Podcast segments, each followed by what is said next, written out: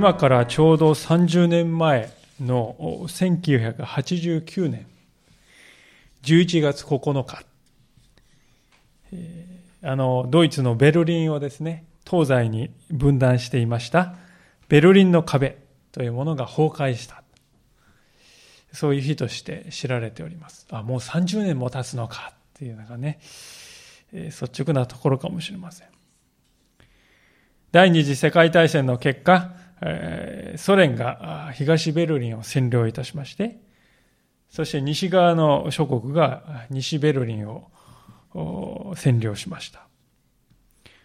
しばらくしてソ連はこの東西のベルリンの間に境界線をの上に壁を作ったわけですね。そして人々が通れないようにいたしました。まあ、以後40年にわたって隔ての壁が存在し続けて、ベルリンの人々は同じ町に住んではいるんですけれども、何の交わりも持てないまま生きてきたわけです。まさしくベルリンの壁というのはこの東西の冷たい冷戦の象徴でありました。で、その壁がですね、崩壊するに至ったのはなぜかというと、東ドイツの経済が著しく低迷したからですね。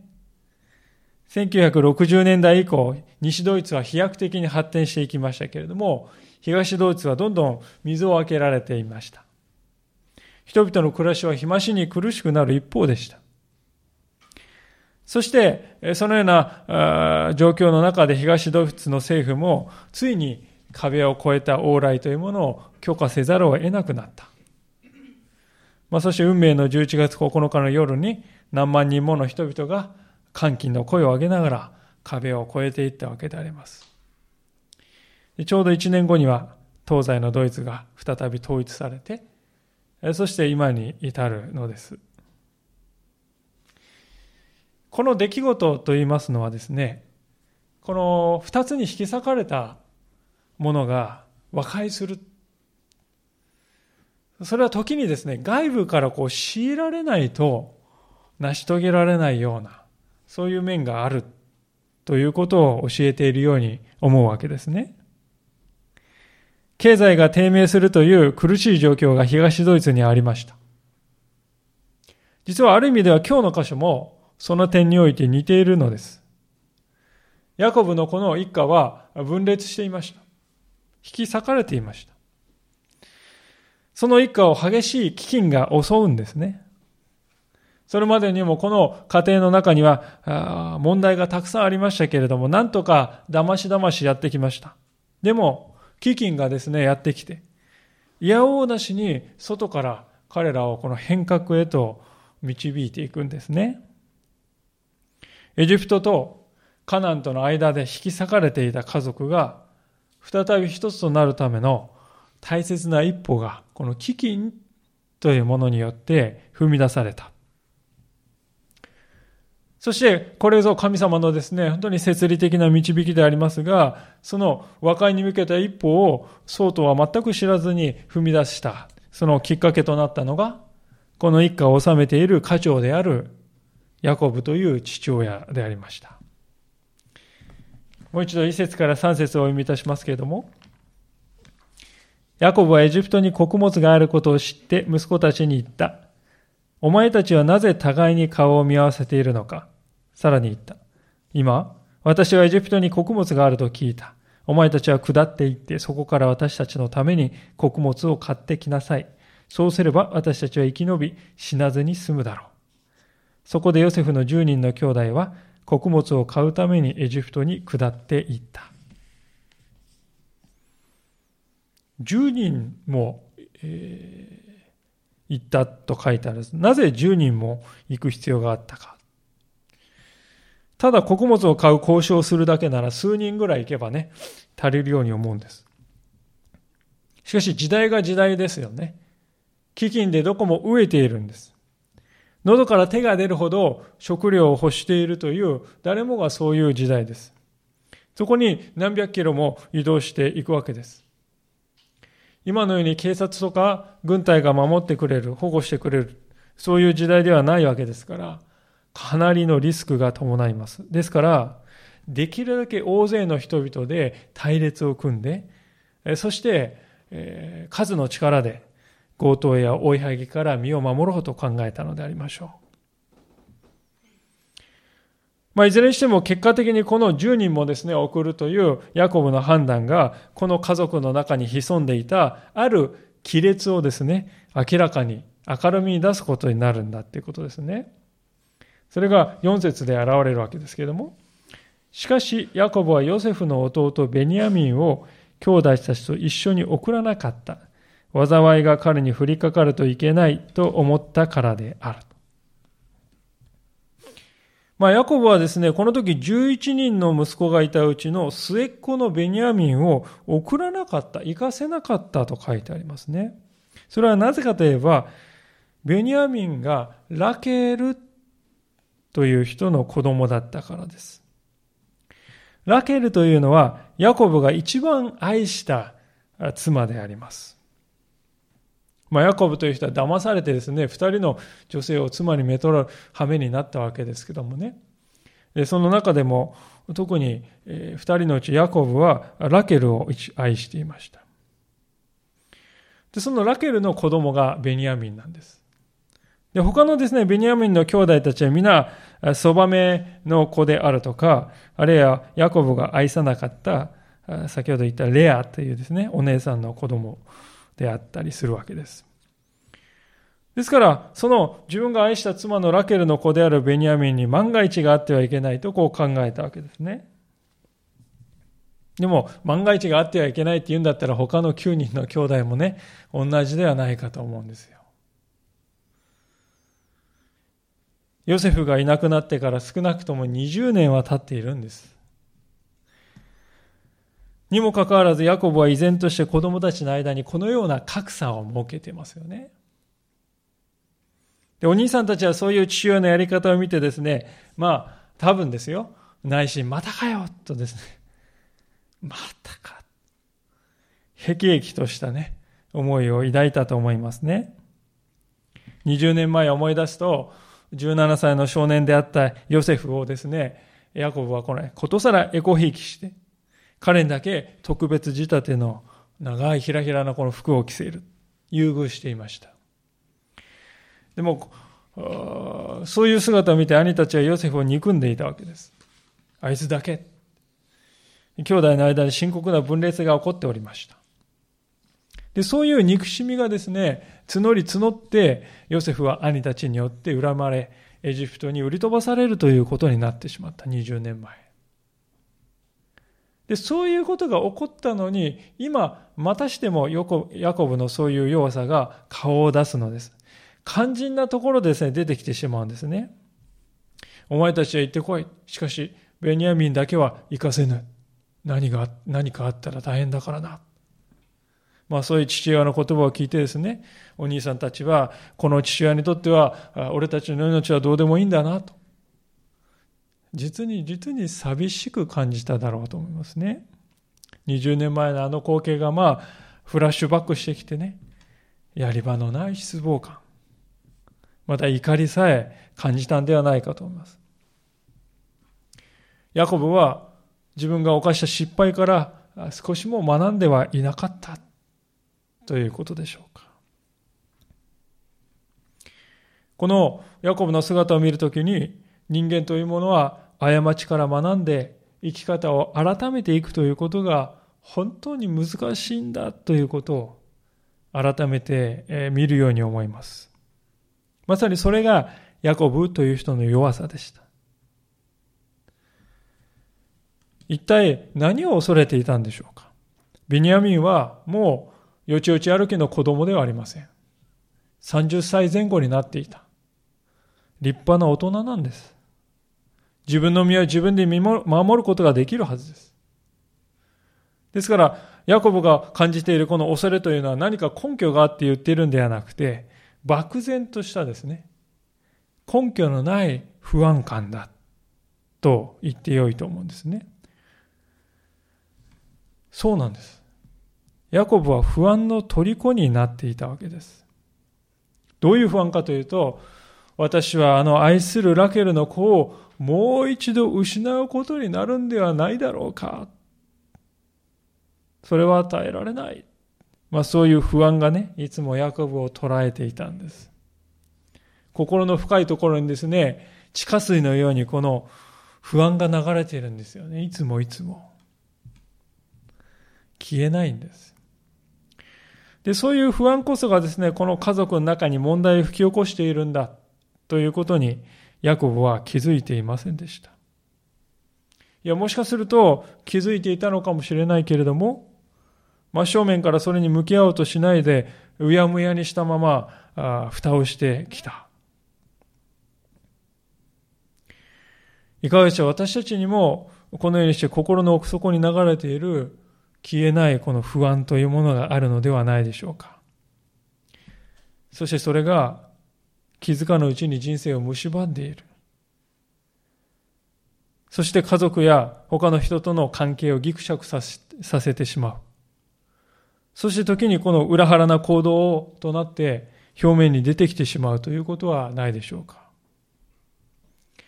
大切なことは私たちが自分にはそのような不安がある、恐れがあるということに気づくということです。ヤコブの姿を見て、ああ、彼のような不安感を私も抱いている。失うのではないか。その恐れがいつもこの心の中にはあるな。気づかされる。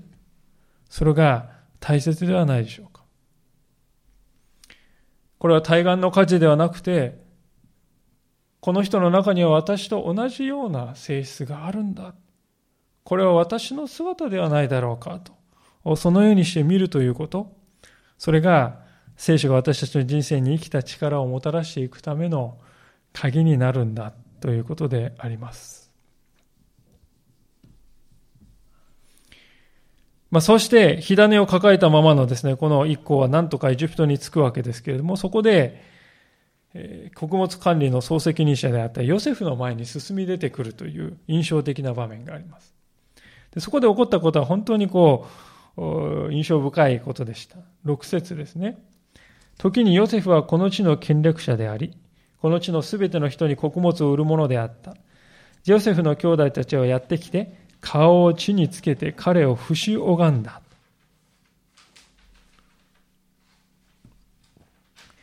この兄弟たちがですね、やってきて顔を地につけて不死拝んだというのは、まあ、20年前にヨセフが見た夢がまさにその通りに実現した瞬間でありました。まあ、その場面をちょっと振り返りたいんですが、37章の6節から8節のところであります。まあ、ちょっと10ページほど戻っていただきまして、創世記の37章の6節からのところです。えー、創世記37章6節からお読みとします。ヨセフは彼に言った。私が見たこの夢について聞いてください。見ると、私たちは畑で束を作っていました。すると突然私の束が起き上がり、まっすぐに立ちました。そしてなんと、兄さんたちの束が周りに来て私の束を不死拝んだのです。兄たちは彼に言った。お前が私たちを治める王になるというのか私たちを支配するというのか彼らは夢や彼の言葉のことでますます彼を憎むようになった。この時ヨセフは17歳です。お兄さんたちはですね、そんな、まあ、少年のヨセフが、えーヨセフの前に自分たちがね、ひれ伏しているなんて夢を見ましたよってですね、得意げに言う弟の姿を見て激怒していますよね。これ力出任せは言いやがってっていうことですよ。でも20年経って、ヨセフの夢こそが真実であって、兄たちが真実なのではなかったということが明らかになったわけです。20年前この夢を見て言いふらしている時のヨセフはですね、別に確信はなかったと思います。こんな夢を見たんだと無邪気に言ったかもしれない。でも、今、ヨセフはエジプトの王の次の位にある。まあ王様のようなものです。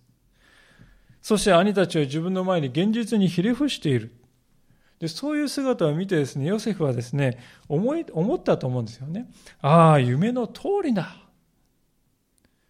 神様はやはり真実を私に告げておられたんだ。思い出したと思うんですね。まあ、そのことが9節に書いてありますが、42章の9節かつて彼らについた見た彼らについて見た夢を思い出して、ヨセフは言った。皆さん、神様のご計画というものは時にですね、こういう長い年月をかけて実現するということがあります。はじめはですね、その、一旦をですね、聞かされて、当事者でも混乱するんですね。当惑するんですよ。これ何言ってんだか、これ。しかし、時を経て、徐々に分かっていくということがあります。私たちはそういう時に信仰者として大事なことはですね、わからないことは神様の手に委ねて、分かってきたことはしっかりと受け止めるという、そういう態度を持つということが大切だということですよね。わからないことは主のものである。しかし明らかにされたのは私たちのものであると聖書に書いてある箇所もあります。まさにそういう態度で生きるということが大切だということですね。まあ、そういうわけで、え、ヨセフはですね、夢を思い出して、あ、これは神様のご計画にあることなんだって分かった。ね。分かったらですね、えーえー、まあ、すぐにね、あの、分かりましたよなんてこう言うかなと思ったら思いがけないですね、ヨセフは行動をしていく。これがまあ今日の箇所の非常に面白いところですけども、9節の後半見ますが、えー、かつて彼について見た夢を思い出してヨセフは言った。お前たちは回し者だ。この国の隙を伺いに来たのだろう。とこう言うんです。なんとヨセフはですね、あ、この夢はね、神様から来たものだから、あということで、じゃあ私はヨセフですって言うかと思ったら、反対に言わないで、お前たちはスパイだろうっていうふうに兄たちをスパイ扱いするんですね。濡れ衣を着せているわけであります。あえてそうしている。でヨセフがこのようにしたのは、もちろん兄弟たちのです、ね、心の中の本当の思いというものを探るためだったと思いますよね。皆さん、ここでね、まあ、歴史にもしはないと言いますけど、ヨセフがもしここで、私ヨセフですってここで言ってしまったらですね、お兄さんたちは多分ええー、と驚きながらも、いや、助かった、ラッキーっていうことでね、ヨセフに取り入って、え利益を得ようとするでしょうね。で、そうなるとどうなるかっていうと、兄弟たちが自分の行いを振り返るという、そういう機会がなくなってしまいます。でその結果、古くからあるこの家の傷も癒されずに、昔と同じように何事もなかったかのように、問題はあるんだけど、問題がないかのように、仮面家族というか、そういう感じで歩んでいってしまうことになると思うんですね。でヨセフはそれを望まなかったわけですよ。お兄さんたちね、血を分けた兄弟を奴隷として外国に売り飛ばすような兄たちですよ。その兄たちは今何を考えているのだろうか。変えられているだろうか。父はどう思っているのだろうか。試さなければならないとこう考えたんでしょうね。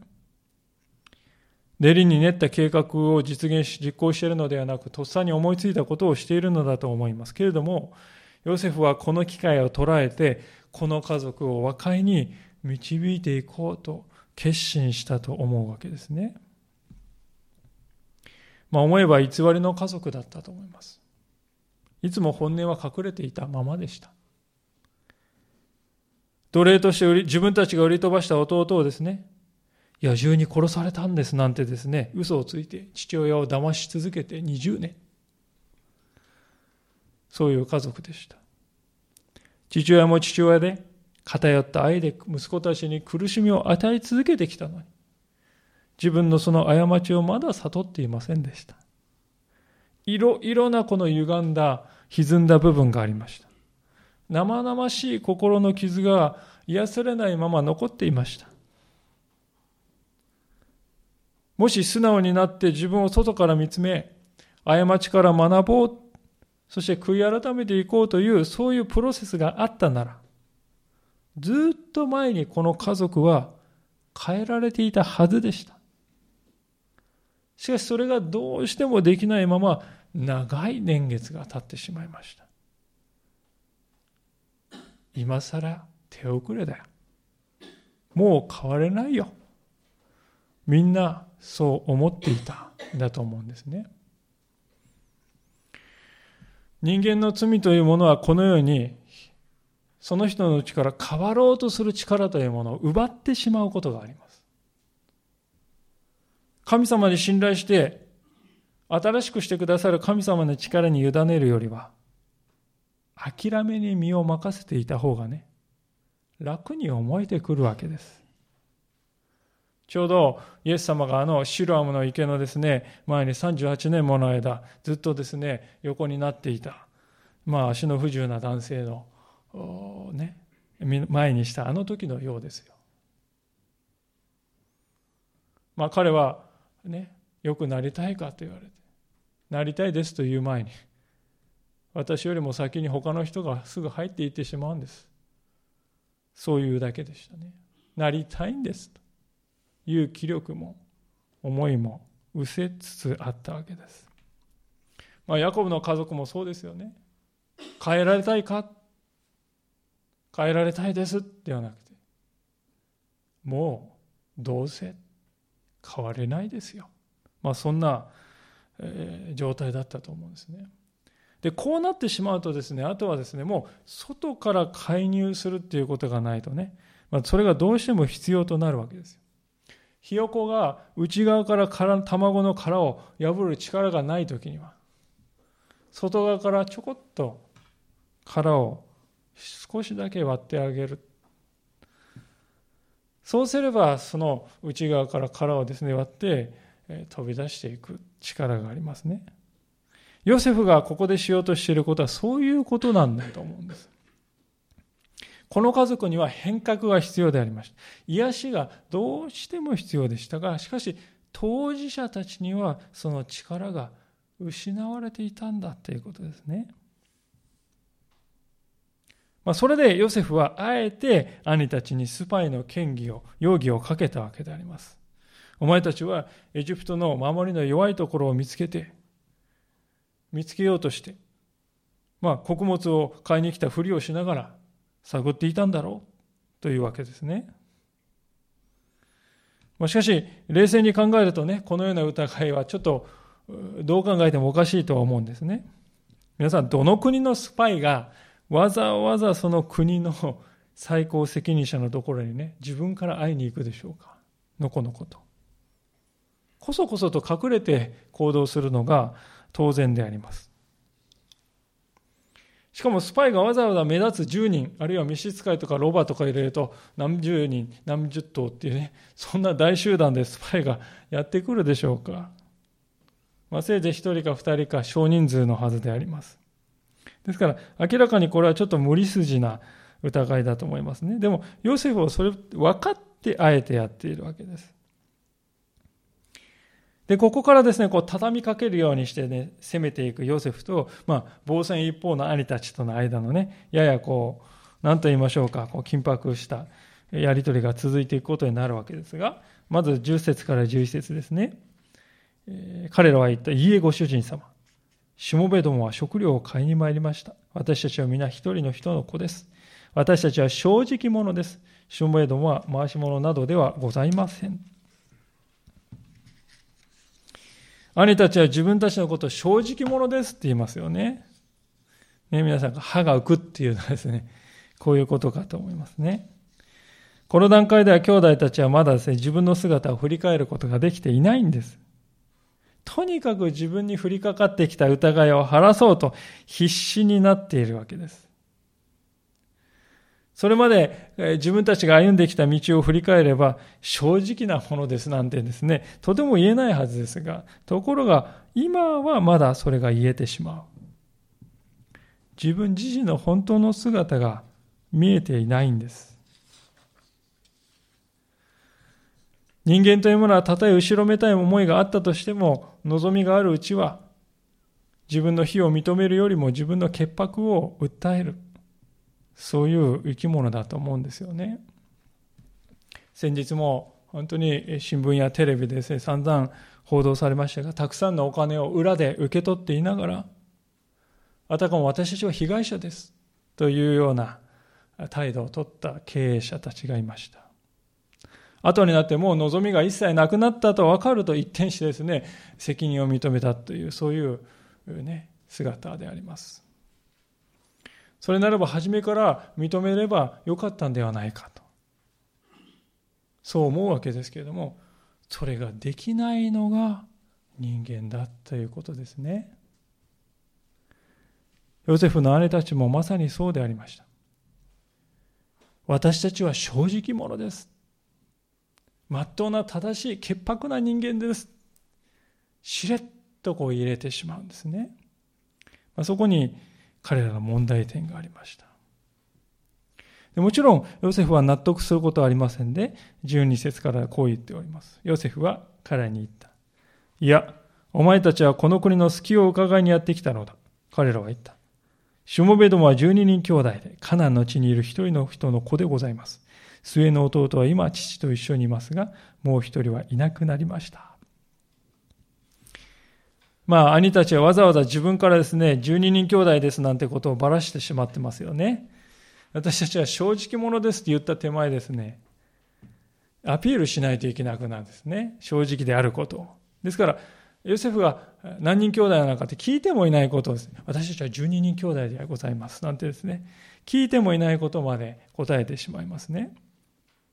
まあ、これがですね、後ろめたいところがある人が見せる典型的な反応です。いろいろなことをです、ね、聞いてもいないことまで、えー、たくさんですね、語ってですね、自分の正当性をアピールしようとするのですね。こういう反応をですね、人間は示すんです。しかし、墓穴を掘ってしまうというのはまさにこういうことでしょうね。彼らはもう一人、ヨセフのことを指してもう一人はいなくなりましたって言うんですよね。いなくなってしまいました。これはもうどう考えても嘘であります。いなくなった。そういう曖昧なものではなくて自分たちが売り飛ばしたのであります。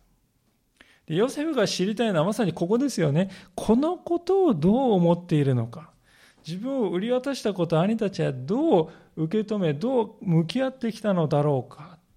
そこを知りたいんだけれども、こういう曖昧な言い方で、のらりくらりとうやむやにしている彼らは昔と何も変わっていないのではないだろうか。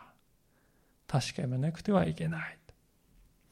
それでヨセフはついにですね、実力を使うというふうになるわけですね。一歩進めるんです。14節です。ヨセフは彼に言った。私がお前たちは回し者だと言ったのはそのことだ。次のことでお前たちを試そう。ファラオの命にかけて言うが、お前たちの末の弟がここに来ない限り、お前たちは決してここから出ることはできない。お前たちのうちの一人を送って弟を連れてこい。それまでお前たちを監禁する。お前たちに誠実さがあるかどうか、お前たちの言ったことを試すためだ。もし誠実でなかったら、ファラオの命にかけて言うが、お前たちは間違いなく回し者だ。こうしてヨセフは3日間彼らを監獄に入れておいた。まあ、ヨセフは14節ですね、お前たち一人だけです、えー、置いてきたって言うけれども、それはお前たちはスパイである証拠じゃないかって言うんですね。ちょっと意味が分かりにくいんですけども、それはおそらくはですね、スパイに行くってことは全員捕まってしまう危険がありますよね。で、そうすると10人中、11人でね、行くとね、11人全員捕まってしまったら後取りがゼロになるわけです。ですから、11人中1人でも残しておけば、後取りは残ると、家は残ると。そういうふうに考えているんだろう。それこそ、お前たちがスパイである証拠じゃないかとね、ヨセフは言っているわけです。まあ、ちょっと厳しい、無理やりでありますけれども、一応は筋が通るわけですね。もちろんヨセフは裏の意図としてベニヤミンに会いたいから、こう言っているわけです。しかしそれだけではなかったと思うんですね。これは父親のヤコブに対する挑戦でもあると思います。ヨセフは息子をエコひいきしてしまうという父親の問題に気づいておりました。それでここで間接的にヤコブは兄弟たちを通してベニヤミンを手放すことができますかと問いかけているのだと思います。まあそういうわけでついに兄たちは監獄に入れられることになったわけですね。監獄というのは内政の場であります。内側を振り返る場所です。他にすることが何もありませんから、必然的にです、座って考えるんですね。どうしてこうなっちゃったんだろうかと。それこそヨセフの狙いでした。彼自身、若い頃、監獄の中でそのようにして自分の歩みを振り返ったわけですね。どうしてこうなっちゃったんだろうか。でそこでヨセフはおそらく、ああ、私は人の気持ちが、心がわからない人間だったんだ。そのことを悟って、気持ちを切り替えて、そうして過去の過ちを悔い改めて、神様を信頼して新しい生き方をしていこうと、監獄の中で思うことができたんですね。今、兄たちにそれができるだろうかと、ヨセフは固唾を飲んで見守っているんだということです。一見すると無情に思えるヨセフの仕打ちかもしれませんが、私はそんな中にもヨセフの愛が現れているなと感じな感じずにはいられないわけですね。なぜかというと、ヨセフはですね、3年とかじゃなくて、たった3日でね、兄たちを監獄から出しているんです。なぜ3日で出したかっていうと、エジプトからカナンに戻るのに大体2週間ぐらいかかるんです。あんまり長く牢屋に入れてしまうとですね、故郷のお父さんやね、弟のベニヤミンやこの家の使用人たちが飢えてしまうだろう。お腹を空かせて待っているんだって分かってましたから。そうならない絶妙のこの長さというものをヨセフはここで考えているということです。ちゃんと彼らが穀物を持ち帰りつつ、しかし兄たちの心を探るためにはどうしたらいいだろうか。考えに考えた末にヨセフが至った結論は一人だけを人質としてあとは帰らせるという方法だったわけですね。18節です。ヨセフは3日目に彼に言った。次のようにして生き延びよう。私も神を恐れるものだから。もしお前たちが正直者なら、お前たちの兄弟の一人を監獄に監禁したままにせよ。自分たちを飢えている穀物あ家族に穀物を持っていくがよい。そして末の弟を私のところに連れてくるがよい。そうすればお前たちの言葉が本当だということが分かり、お前たちが死ぬことはない。そこで彼らはそのようにした。まあ、ヨセフがお兄さんたちに言っている言葉の意味は要するにこういうことだと思いますね。あなた方が自分で言っているような正直者なのなら、言った通りに末の弟を連れて戻ってくるだろう。そして兄弟の一人を見捨てて他が生き残ればいいなどとは考えないだろう。あなたたちは自分が正直者だというのだから。兄弟の一人を見捨てるようなことはしないだろう。こう言うわけです。お兄さんたちの言葉を逆手に取っているわけです。そして同時に痛いところをつくんですよね。というのはお兄さんたちはかつて実際に兄弟の一人を見捨てたことがある人たちでしたから。ヨセフの自身のことですよね。自分の憎しみや恨みを晴らすために血のつながった兄弟たちでさえも捨てた彼らが今再び同じことをするかどうかということを問うているんですね。自分たち良ければ一人ぐらいって言ってね見捨てるのか。それとも彼の命のために自分の命も危険にさらすようなそういう人なのか。あなた方はどちらなのかと問うているわけです。でこういうふうに言われてですね本当に多分ぐさっときたと思いますよね思い出したと思いますああこれ同じ状況だなと自分たちの罪というものにですね兄たちは向き合うように導かれてその彼らの口から思いがけない言葉が放たれたわけですね21節彼らは互いに言った。全く我々は弟のことで罰を受けているのだ。あれが憐れみを求めたとき、その心の苦しみを見ながら聞き入れなかった。それで我々はこんな苦しみにあっているのだ。ルベンが言った。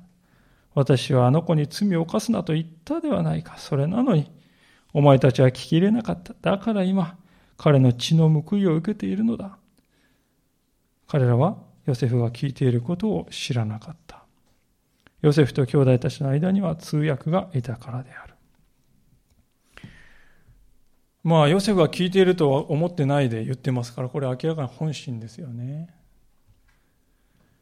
お兄さんたちは明らかに物事の見方がね、変わってきているわけです。何がこれをもたらしたかというとね、もちろん監獄に入れられて自由を奪われたという経験ですよ。かつてヨセフがですね、ヨセフは3日どころじゃない何年もね、えー、入れられたわけですけども、そういう、とにかくそういう困難をね、同じような困難を経験したときにね、お兄さんたちは分かり始めたんですね。ああ、自分たちがどんなにか大きい苦しみを弟に与えただろうかっていうことはね、分かってきたわけですよ。実体験としてね。で、この彼らの姿を見るときに私たちはですね、自分自身がね、時に理不尽な扱いを受けることありますよね、生きていくとね。なんでこんな集中受けないといけないのか。理不尽じゃないかって思うときありますね。でもその理不尽な集中を受けるときですね。それに対して新しい見方ができるようになるんじゃないでしょうか。私たちは自分がですね、されたことはね、被害はね、いつまでも覚えているんですけどね。自分が人にしてしまったことは、与えた被害っていうのはもうコロッとすぐに忘れてしまいます。ですから自分をね、客観的に見るということは非常に難しいんですよ。ですから神様はね、そういう私たちにあえて理不尽な扱いを受けるということをね、私たちの人生の中にあえて許されるということがあるということですよ。でそれはどういう、何のためにあるかというとね、今私が受けているこの理不尽な扱いと同じように理不尽な扱いを受けた人のことがね、わかるようになる。そしてまたもしかすると自分が理不尽な扱いを人に与えてきたのではないだろうかという、そういうことをね、振り返る機会になるってことですね。で、人生の中でそういうですね、自分が理不尽に扱われて苦しむという機会がなかったら、誰が自分自身を振り返ろうとするでしょうか。おそらく一人もいないのではないかと思いますね。兄たちはまさにそうでした。彼らはここでですね、えー、言ってますよね。この21節の真ん中で、あれが憐れみを向けたとき、その心の苦しみを見ながら聞き入れなかった。心の苦しみを見たって言ってるんですね。多分、助けてください。祈りに合わせないでくださいってもう愛願しながら涙をポロポロ流しながらですね、もうほとばしるようなこの叫ぶ声を上げているヨセフの泣き顔がね、もう焼き付いてるんですよね、顔に。忘れられない。で、その苦しみは今私たちのところに来ている。実際ここでヨセフが受けたこの心の苦しみの苦しみっていう言葉とね、姉たちがそれで我々はこんな苦しみにあっているんだ、この苦しみと同じ単語が使われています。つまりお兄さんたちはですね、ここで、ああ、ヨセフが受けた苦しみというのはこんなものだったのだなと初めて理解しています。自分が同じような境遇に置かれて初めてお兄さんたちは自分が犯してきた罪の重さということを理解したわけですよね。でこれは言うなればですね、ヨセフの苦しみを追体験している。自分も体験しているということだと思うんですね。で皆さん、これがね、回復に向けた第一歩だと思います。人との関係を回復させるためにですね、大事なことは何よりもまずですね、相手が受けた痛みを自分のこととして、自分ごととして実際に体験するということですね。もちろん必ずしもそれは目には目を、歯には歯にはというふうに同じことをするという意味ではないかもしれませんけど、大事なことはね、相手の心の痛みや苦しみというものがリアルに想像できるようになるということです。想像力が問われているのです。今、兄たちは初めてヨセフが感じたであろう苦しみに気づき始めております。それに向き合い始めています。20年間もほったらかして見ないふりをしてきた。終わったことだと片付けてきた。でも今、そこに目を向け始めている。で、ここからね、回復の道筋が始まっていくわけであります。私たちの人間関係はどうでしょうか？誰もが壊れてしまった関係を一つや二つ抱えて生きていると思います。できることなら和解したいと願っていたけれども、叶わないまま年月が過ぎた。そういう風な関係もあるかもしれません。時計の針が止まったまま。でもその止まったままの時計の針が再び動き出すためにどうしても必要なこと。それはこの兄たちのように自分が相手にしたことが今自分に実際にされているかのように感じる。そういう体験ですね。でこれは外すことのできない代替だと思います。なぜかというと、このようにして相手の痛みを追体験できたときに、初めて人はね、上から目線でもない、卑屈なのでもない、相手と同じ地平線に立つことができるようになるからであります。和解とはですから、二人が同じ地平に立つことだと言ってよいと思うんですね。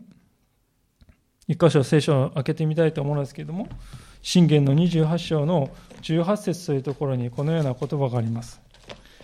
信玄というのは詩篇の次でありますが、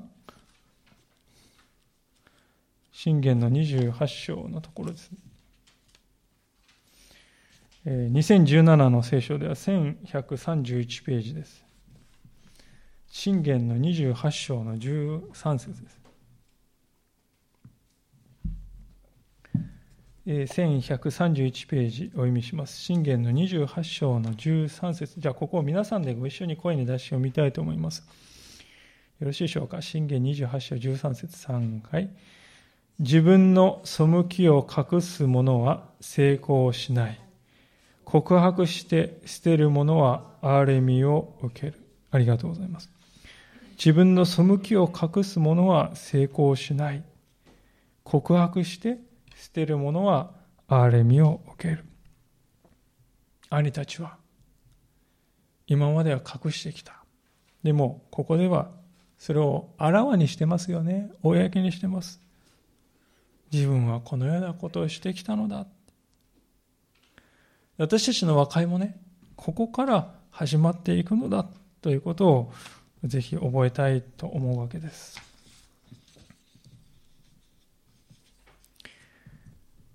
まあ、そういうわけでこういう確かなですね、変化の兆しがですね、兄たちの上に見られたと。まあ、それを目の当たりにしたヨセフはどうしたでしょうか。まあ、いよいよ今日のクライマックスのところに差し掛かって、えー、終わあの行くわけですけれども、創世記42章戻ります。24節ヨセフは彼らから離れて泣いた。それから彼らのところに戻ってきて彼らに語った。そして彼らの中から紙面を捉えて、彼らの目の前で彼を縛った。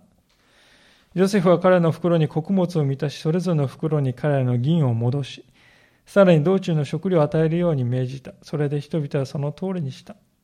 彼らは穀物を自分たちのロバに背負わせてそこを去った。さて彼の一人が、宿泊所で自分のロバに飼料をやろうとして袋を開けると自分の銀が見よ。自分の袋の口にあった。彼は兄弟たちに言った。私の銀が戻されている。しかもこの通り私の袋の中に。彼らは動転し、身を震わせて互いに言った。神は私たちに一体何をなさったのだろう。ヨセフは兄弟たちから離れて泣いたと書いてますが、これは涙がポロポロ、ポロっと落ちたっていうんじゃなくてね、すすり泣くっていう言葉です。ふーってすすり泣いた。なぜ泣いたのかっていうと、もちろんお兄さんたちが悔い改めに向かって一歩踏み出したというのはね、見ることができたからです。壊れていた家族が再び回復に向けて確かな一歩を踏み出したということを彼は見たからです。ですからこれは明らかに喜びの感動の涙であります。実際にヨセフはその証として兄たちが支払った銀をこっそり返させるっていうですね、不思議な行動に出ています。明らかにこれはね、ギフトのつもりだと思います。表向き荒々しい態度をとってるんですけど、ヨセフは温かい配慮をね、巧みにここで織り交ぜています。ヨセフは、私はあなたの弟です。今言うわけにいかないですね。でも、悔い改めの道を確かに歩み始めた兄たちに、何とかして励ましたい。何とか贈り物を、励ましの贈り物をしたいと願っている。それで、こういう方法を使うわけですね。でもちろん兄弟と兄たちはですね、ヨセフのそういう意図なんてわかりませんからね、なぜこんなことが起こったのか理由がわからないでね、はっきり言って困惑して、当惑してますね。でも現に銀はあるんですよ。かつてのですね、兄たちだったらどういう態度を取ったかというと、おそらくはですね、よかったね。得したよね。儲かったね。とか言ってね、意気揚々と帰っていったかもしれませんけどね。でもその、この時違うんですよ。すでに彼らはですね、自分の中にあるこの罪というものに目を向けているんですね。心が神様に向かっているのです。ですから、そういう思いこういう、そういう時に、こういう思いがけない気前の良さに出会うとですね、彼らはですね、神様は私たちに一体何をなさったんだろうか？って言っていますね。神様って言ってます。ある意味ではね、ここに至るまで、お兄さんたちの生活の中に神様って、ほとんど何の関係もない。そういう、ほとんど何の影響もなかったと思うんです。何の影響も与えてなかったと思います。でも今や一人一人が、神が何をなさったんだろうか。神のなさることに目を向け始めています。これは非常に大きな価値観の変化だと言えると思います。人生を見る目が変わってきているということです。で、この変化こそがですね、後にこの家族に鮮やかな神様の回復が起こりますけどもね、そのための欠かすことのできない、まあ、伏線になっているんですね。損なわれた人間関係が回復するためには、このように双方が神というお方を意識するということがどうしても必要なんだということです。なぜかというと皆さん人間関係が壊れるときってどういうときかっていうとですね、お互いにですよ、もう私の力ではどうにもならないって思っちゃったら壊れますよね。お互いに。なんとか自分で対処できるって対処できるんだったら壊れないんですよ。どうにもならないと思っているからお互いに思うから壊れるんですね。で、どうにもならないのなら私にはできません。自分にはどうしようもありませんと認めてね。でも私は私を超えた力、つまり神様の力により頼みます。より頼むのほかありません。そう言えたなら、その時から人の力を超えた神の力がその人の人生に実際に影響を及ぼし始めるんだということです。今、お兄さんたちの人生にそれが確かに起こりつつありますよね。その確かな印を私たちはこの兄たちの言葉の中に見るのではないか。次回以降ではその変化はさらにさらに広がっていくことになるわけであります。いかがでしょうか？今日の箇所の全体を通して聖書は私たちに一番何を語りたいのだろうかと最後に振り返りたいのです。それはこのような飢饉さえも和解に向けた機会として神様は用いることができるそういう力あるお方だということではないでしょうか。命が危うくされるようなこの危機にさえも神様を用いることができるのなら、私たちの人生において起こるあらゆる出来事も神様の力強い手の中にあるんだなと考えていいっていうことですね。私たちは時にですね、辛いことや苦しいことがあると、これは神様のね、守りの中のにない、外にあることだ。関係のない、神様と関係ないことが起こっちゃっている。そういうふうに考えてしまいますけども、そう考える必要はないっていうことですね。すべてが文字通り神の手の中に現にあるんだと考えて信じていいんだよということです。もちろん、そのように信じたらもう微動だにせずね、1センチも1ミリも動かないで、えそんな人生を送れるという、そういうわけではないかもしれませんね。そうではなくて、たとえ揺れ動くようなことがあっても、倒されてしまうことはない。いつも神様が支えてくださる。そして神様は、ついには全てを益に変えてくださるんだ。それが聖書が語っている神様の姿ではないでしょうか。今日この神様に対してさらなる信頼を表そうではありませんか。神様は皆さんの人生にもこのような変化をもたらそうと今すでに皆さん人生の背後で働いていてくださっているのであります。お祈りをしたいと思います。